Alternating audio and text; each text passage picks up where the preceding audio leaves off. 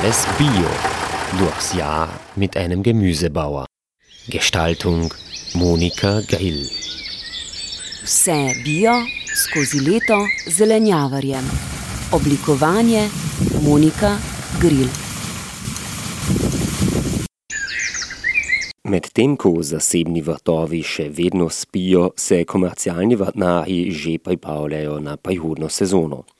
Zato se v današnji oddaji osredotočamo na setev in mlade sadike.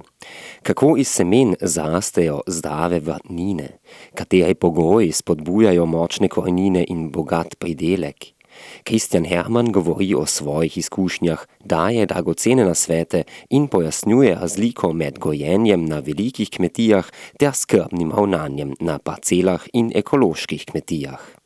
Grüß Gott, liebe Zuhörer und Zuhörerinnen. Hier sind wir wieder, Christian Hermann, Monika Grill. Und wir wollen schauen, was sich da so im Biogarten regt. Für uns Konsumenten und Laien ist ja die Idee, dass da sich nicht viel tut in dieser Zeit, weil im eigenen Garten ist ja nicht viel los. Aber schauen wir, ob das tatsächlich so ist und vielleicht schaut das natürlich die Realität ganz anders aus. Hallo, liebe Monika, liebe Zuhörer. Schön, dass wir heute wieder mal zusammengekommen sind. Ja, es ist ja auch schon jetzt Ende Jänner und die Vorbereitungsarbeiten sind eigentlich schon im Gange. Zumindest bei uns gibt es ja schon zu tun. Die meisten haben, glaube ich, schon ein Saatgut oder sind noch dabei, dass sie noch eins kriegen. Ein bisschen Zeit haben wir ja noch. Die ersten Samen könnte man jetzt noch eigentlich schon schön langsam auch aussehen, so wie die Chili, die brauchen immer etwas länger, die kann man ruhig ein bisschen früher schon aussahen auch. Oder man kann ja auch schauen, dass man einfach mal alles zu Hause hat, was man braucht. Ganz wichtig ist natürlich Saatgut, eine gute Anzuchterde. Dann kann man für zu Hause auch so kleine Gewächshäuser kaufen oder selber bauen.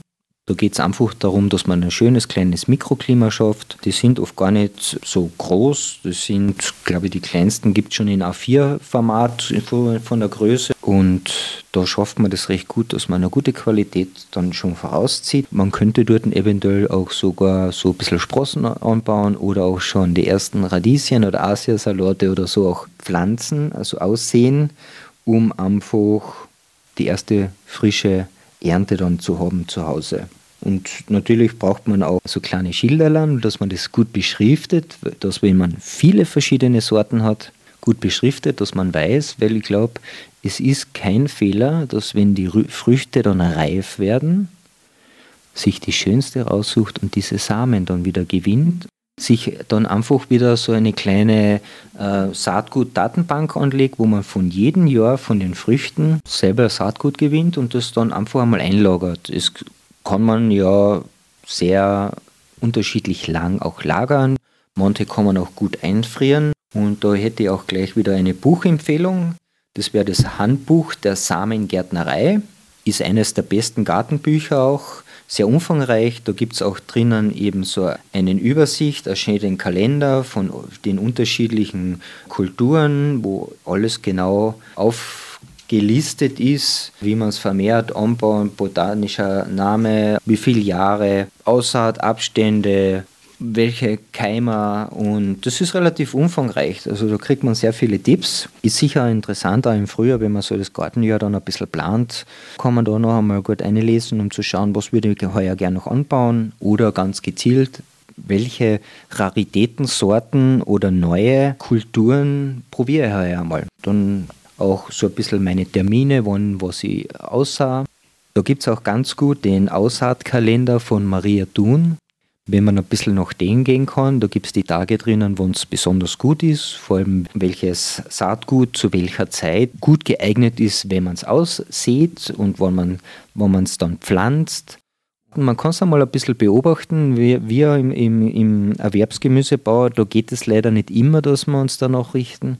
Oft müssen wir einfach schauen, dass wir unsere Sachen auch gut abarbeiten. Gibt es einmal Unterschiede, gibt es nicht. Es hat auf jeden Fall einen Einfluss. Ich glaube, einmal mehr, einmal weniger. In den letzten Jahren hat sich doch einiges auch verschoben.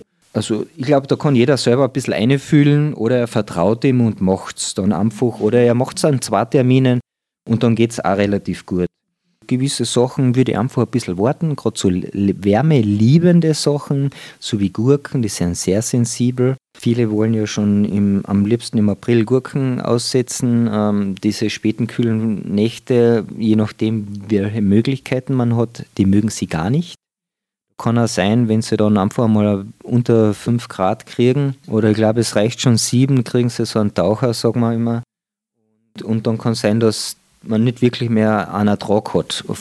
Sie werden dann oft auch in den nächsten Tagen oder nächsten Wochen werden sie dann irgendwie so äh, sehr kümmerlich und dann werden sie weiß oder sie fangen überhaupt, sie faulen weg. Also die sind da sehr, sehr sensibel. Ich warte meistens sehr lang drüber hinaus. Mache das auch im kalten Tunnel und dafür sind wir halt ein bisschen später dran, weil im Grunde vor Mai nach der Heiligen setzt man die aus. Man kann natürlich riskieren, weil die letzten Jahre haben die auch ein bisschen ausgelassen. Dann kann man es vorher machen oder man plant einen Satz vorher ein und einen danach, kurz danach. Und dann hat man die Möglichkeit, genau, dass man einfach dabei ist. Ist sicher ratsam, vor allem so wie Gurken, auch für zu Hause, wenn man zwar Pflanzerlern macht oder man sagt, okay, ich mache dann meine erste Pflanzerle, dann mache ich drei Wochen später wieder eins oder zwei und dann mache ich drei Wochen später noch einmal. Dann bin ich auf der sicheren Seite, weil ich einfach dann genug habe. Natürlich sind sie ja sehr reichtragend und wenn es warm wird, dann geht es ja richtig los. Ja, und so gibt es die unterschiedlichen Sachen und wir haben es, je nachdem, wo es ist, im Hochbeet wird es wahrscheinlich schon geben, kann man wahrscheinlich schon die ersten Radieschen, Karotten aussahen. Und da gibt es ja auch schon das eine oder andere Wurzelgemüse, was man noch zusätzlich einsagen kann. Am besten einfach in die Kalender schauen und je nach Standort oder Möglichkeit, die was man hat, Hochbeet, Missbeet, genau, oder eine gute, gute Lage, wo warm ist, geht das alles schon. Wenn man aussieht, die Pflanzen sind ja alle ganz nahe aneinander.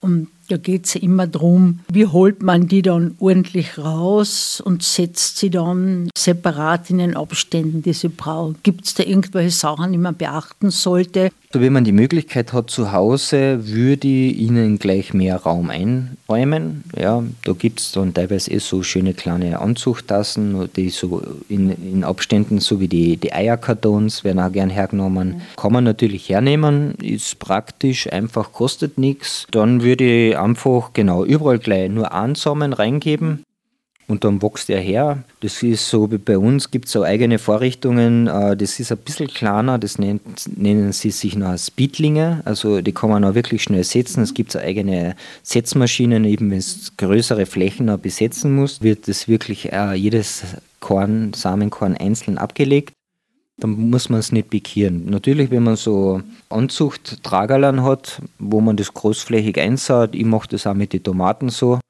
da habe ich nachher teilweise über 1000 Tomaten in einem drinnen und wir, wir lockern nachher die Erden auf und dann fallen sie schön auseinander. Wichtig ist einfach, dass so viel Wurzel wie möglich am, auf der Pflanze bleibt.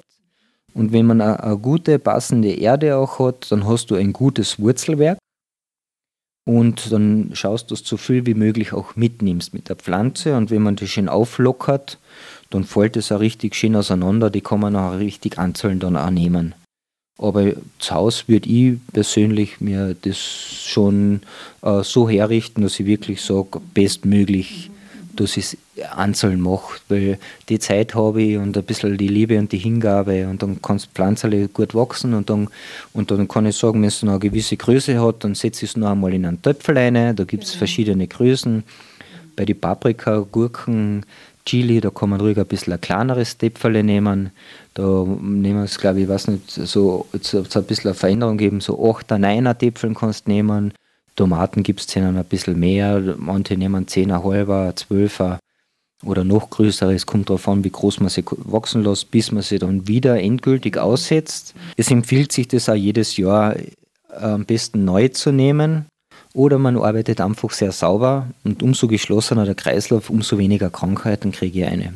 Vor allem auch die Erde, ich kann mir die Erde daheim selber machen und sonst kaufe ich mir eine. Und am besten ist einfach eine hochwertige Bio-Anzuchterde, weil da kriege ich einfach genau gut abgestimmt meistens. Die haben schon sehr gute, hohe Qualitäten. Allzu nährstoffreich muss sie ja nicht sein für die Anzucht. Das gibt es noch einfach in weiterer Folge. und dann wächst das Pflanzel gut her. Und was ich auch empfehle, nicht zu warm. Am Anfang ja, gewisse Pflanzen haben eine gewisse Mindestkeimtemperatur. Die würde ich ihnen auf jeden Fall geben und das sollte am besten konstant sein, 24 Stunden am Tag, bis sie ankeimt. Ja, es gibt ja unterschiedliche Keimdauer, was braucht weil dann ist das Pflanzel schnell angekeimt, dann ist es da und, und so bis die, bis die ersten richtigen Blätter kommen, nach den Keimblättern, dann kann ich mit der Temperatur schon zurückgehen. Und dann kann ich auch so zurückgehen, ich mache das mit Tomaten meistens sogar im kalten Tunnel. Da haben die in der Nacht die Tomaten teilweise auch minus 4, 5 Grad dann. Und interessanterweise, das halten sie aus. Das Schöne ist, die Pflanzen werden viel kompakter und sie wachsen nicht so schnell her. Weil oft kriegt man ja Pflanzen, da hast du nachher zwischen den einzelnen Blätterabständen hast nachher so 15, 20 Zentimeter. Die haben viel Wasser und warm gehabt. Das ist keine gute Qualität der Pflanzen. Ich habe es dann oft so klein und so kompakt, aber der Hauptstamm, der ist schon so dick und dann sind sie so schön dunkelgrün auch und dann stehen sie so kräftig da und, und die Pflanzen ist dadurch viel resistenter und, und gesünder übers Jahr. Was sie ja besser aushaltet, sind die späten kühlen Nächte. Das macht sie ihnen nachher weniger aus. Und ich habe es letztes Jahr auch mit den Jungpflanzen, habe ich nach dem Keimen, habe es dann schön runtergekühlt, dann haben wir es pikiert und dann habe ich die nur mehr im kalten Tunnel gehabt. Ich habe halt ein bisschen später angefangen auch, weil es wird ja nachher warm und dann geht es richtig los. Ich habe sehr spät meine Tomaten gemacht. Da haben wir, glaube ich, pikiert, haben wir erst Mitte, Ende März habe ich die Tomaten erst pikiert. Zum Setzen waren sie eigentlich mit Ende April, Anfang Mai, waren wir gut dabei und ich, ich habe auch den Ansatz, dass es gut ist, wenn, wenn die Pflanzen kleiner sind, wenn man sie setzt. Wichtig ist das Wurzelwerk. Nicht oben die, die, das Oberirdische, die Blattmasse, sondern unten der Wurz, das Wurzelwerk. Und wenn du das Däpfel noch nimmst und das, das Pflanzerle oben ist wahrscheinlich 15, 20 Zentimeter und du nimmst den Topf her und der ist komplett durchwurzelt, ja, dann ist das das Beste, was du machen kannst, weil dann gibst du ihm nachher entweder direkt ins Beet oder in einen großen Topf, dann setzt ihm da eine und die Wurzeln, die wachsen nachher weiter. Und umso größer die Wurzel, umso leichter wächst die Pflanze nachher nach oben, weil sie dann gut mit Nährstoffen versorgt wird. Da wird es dann sicher auch brauchen, dass man nachher mal zwischendurch ein bisschen nachdüngt, flüssig, oder man gibt ein bisschen an Langzeitdünger dazu, oder man gibt dann während der Vegetation dann einfach noch mal ein bisschen an Kompost noch. Was ist dieser Kühltunnel? Ist eigentlich ein unbeheiztes Gewächshaus. Es gibt so große Jungpflanzenproduzenten, die fahren eigentlich immer konstant dann mit 18,5, 20 Grad Tag und Nacht. Das heißt, da wird in der Nacht dann beheizt und tagsüber, wenn die Sonne scheint, wird meistens dann auch belüftet, dass man immer so viel Grad hat, aber die Pflanze ist halt wesentlich schneller dann verkaufsfähig, wenn man, wenn man so nennen will, weil es dann einfach eine gewisse Größe hat. Das Problem ist, dass die Pflanzen relativ schnell überstandig werden. Und mit diesen Kühlen, wenn sie klein, kompakt sind, dann kann ich es trotzdem schon setzen. Ist der Mai nicht so schön und ich habe kein gutes Platzle, kann ich sie länger im Topf noch halten, weil die Pflanzen nicht so groß sind, weil sonst fangen sie mal an kippen. Diese Art von Gewächshaus ist eigentlich da, um die Pflanze zu schützen vor direktem Frost und dem Schnee. Sonst ist eigentlich die Temperatur so, wie sie außen ist, oder? Also in der Nacht kühlt es ganz normal aber ja. Man hat halt die Möglichkeit, eben tagsüber oder auch wenn kein schönes Wetter ist, drinnen der Boden ist ja auch warm und der gibt viel Wärme ab. Das heißt, ich habe im Frühjahr, wenn bewölkt ist und ich mache das Gewächshaus zu, habe ich drinnen meine 18, 20, 22 Grad. Dann kann ich auch wieder lüften. Aber in der Nacht, wenn es außen minus 3 hat, hat es die drinnen auch. Also das hält es nicht. Aber du kannst zusätzlich, wenn sie dann so kalte Nächte ansagen, ist es gut, wenn der Frost nicht direkt auf die Pflanze kommt, den einfach mit Vlies noch zusätzlich abdecken das halten die Pflanzeln aus. Am besten schauen, dass man einen schönen, sauberen neuen Vlies hat. Und wenn man mit dem sorgfältig umgeht in der Jungpflanzenproduktion, kann ich mir den auch fürs nächste Jahr wieder auf Zeiten tun. Es geht einfach darum, dass man einfach keine Krankheiten nachher überschleppt, weil gewisse Sachen bleiben dort auch drinnen. Und die habe ich, wenn ich eine Kultur habe, wo ich das, wo ich da eine Krankheit drinnen habe, ich das nächstes Jahr den Vlies auf und, und dann ziehe ich mir das mit. Ich meine auch immer mehrmals verwendet. Und das funktioniert schon. Wenn du Sachen beheizt, und ich habe am Anfang das auch so gemacht, weil man mir das erklärt hat, dass das so funktioniert. Und dann sagen sie einmal 7, 8 Grad minus in der Nacht an und dann kommst du schon in der Früh um mit einem halben Herzinfarkt, weil du jetzt nicht weißt, steht noch alles oder nicht oder ist alles kaputt. Und nachdem ich mit dem aufgehört habe, weil das funktioniert, habe ich auch gesündere Pflanzen und die, unsere Kunden sind richtig happy darüber eigentlich, wie reichtragend diese Pflanzen auch sind. Also hat es scheinbar auch Auswirkungen auf die Ertragslage. Und das ist auch der Erich, der Stekovic hat mir einmal gesagt, dass es gar nicht so blöd ist, wenn man die vorher einmal eingefriert. Die Pflanzen über ein paar Wochen, weil das irgendwie scheinbar irgendwas in der Pflanze auslöst, dass sie da jetzt einfach Extremen ausgesetzt sind und das irgendeine Anregung ist, damit sie sich einfach ihre Nachkommen sichern. Ja. Und dann hast du scheinbar höhere Ertragslagen. Ja. Und bei gewissen Saatgut ist es vorteilhaft, wenn man im Herbst, nachdem man Saatgut gewonnen hat, dann das gleich eingefriert, weil das ist eine Schädlingsbekämpfung, weil da kann es sein, dass man auch einfach Schädlinge drinnen haben, die irgendwo in einem Samenkorn drin sind. Und wenn man das dann irgendwo in einer Glaseltüte oder was auch immer tut, dann frisst sich der über den Winter durch Samenkorn durch Samenkorn. Und im Frühjahr hast du noch Samenkörner, die nicht mehr keimfähig sind. Ja? Und wenn man das einfriert, dann, es gibt welche, die halten das aus, die gehen quasi in so eine Winterstarre und wenn es wärmer wird, fressen sie wieder weiter. Ja. Weil du viel am Experimentieren, Ausprobieren bist, hast du da so eine Art Buch, wo du aufschreibst, was was tut, welche Bedingungen waren, wie es darauf reagiert, oder ist das einfach jetzt schon so, dass es im Kopf ist? Ich meine, jetzt bin ich nicht mehr so schlimm wie vorher, aber ich war eigentlich immer ein Chaot. Ich habe mir wohl meine Sachen aufgeschrieben, dann habe ich es wieder nicht gefunden. Dann habe ich es aufgeschrieben, dann habe ich es gehabt. Dann war doch heuer wieder ganz anderes Wetter und alles war anders. Also war das wirklich nicht hilfreich, sondern es war einfach jetzt aufgrund der momentanen vorherrschenden Situation einfach neu zu bewerten und zu entscheiden. Bin ich eigentlich so, dass ich das immer noch Gefühl mache. Bis jetzt bin ich relativ gut damit gefahren. Hin und wieder, ja, hättest natürlich früher dran sein können, was ja im Frühjahr ja immer so ein Stress ist. Man muss ja immer, oder so ist es mir immer vermittelt worden, der Erste sein. Und ja, gewisse Dinge sind halt, wie sie sind. Und heute mache ich das eigentlich im Grunde alles noch Gefühl. Also, wenn ich schaue mit meinem Saatgut und machen wir was und dann habe ich es oft da, dann haben wir keine Zeit, dann lassen wir halt was aus, dann machen wir es heuer nicht. Der Zwang ist draußen und es muss nicht, es muss einfach gehen. Ich meine, ich bin trotzdem sehr bemüht und meine Mitarbeiter spüren das natürlich auch immer, dass man halt doch versucht, gewisse Dinge einfach auch umzusetzen, weil das braucht man ein bisschen. Weil mit dem schauen wir mal und werden wir mal und irgendwie wird schon werden, wirst nicht weit kommen.